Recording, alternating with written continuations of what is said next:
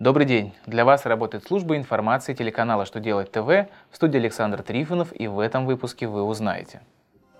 Как облагаются налогами страховые выплаты при повреждении объекта лизинга? Можно ли расторгнуть госконтракт за непривлечение исполнителем соисполнителей из СМП? Как изменится отчетность за добровольные взносы на накопительную пенсию? Итак, о самом главном по порядку.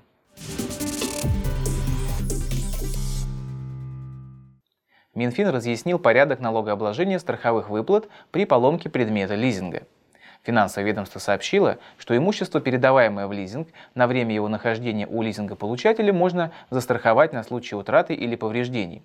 Если страховой случай наступил, полученные страховые выплаты облагаются НДС – Минфин пояснил, что это обусловлено отсутствием таких случаев в перечне доходов, освобожденных от НДС, ведь он является исчерпывающим. Следовательно, полученные суммы лизингодатель должен учесть среди доходов в НДС-базе.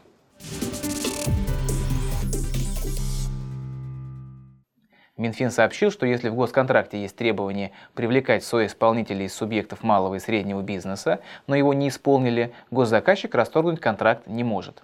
По мнению финансового ведомства, если в госконтракте предусмотрена обязанность исполнителя привлекать соисполнителей из числа субъектов малого и среднего бизнеса, но эта обязанность не исполняется, то контракт с исполнителем расторгнуть нельзя. При этом госзаказчик может привлечь исполнителя за подобное нарушение гражданско-правовой ответственности.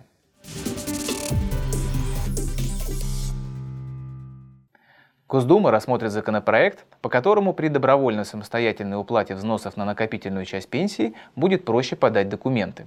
На рассмотрение Госдумы внесли проект закона, упрощающий гражданам подачу документов об уплачиваемых самостоятельно дополнительных взносах на накопительную часть пенсии. В частности, их можно будет отправить в электронном виде. Кроме того, предложили отменить обязательное наличие отметки кредитной организации. Сейчас гражданин должен в течение 20 дней с момента окончания квартала сдать в территориальный орган пенсионного фонда копии платежных документов с отметками кредитной организации.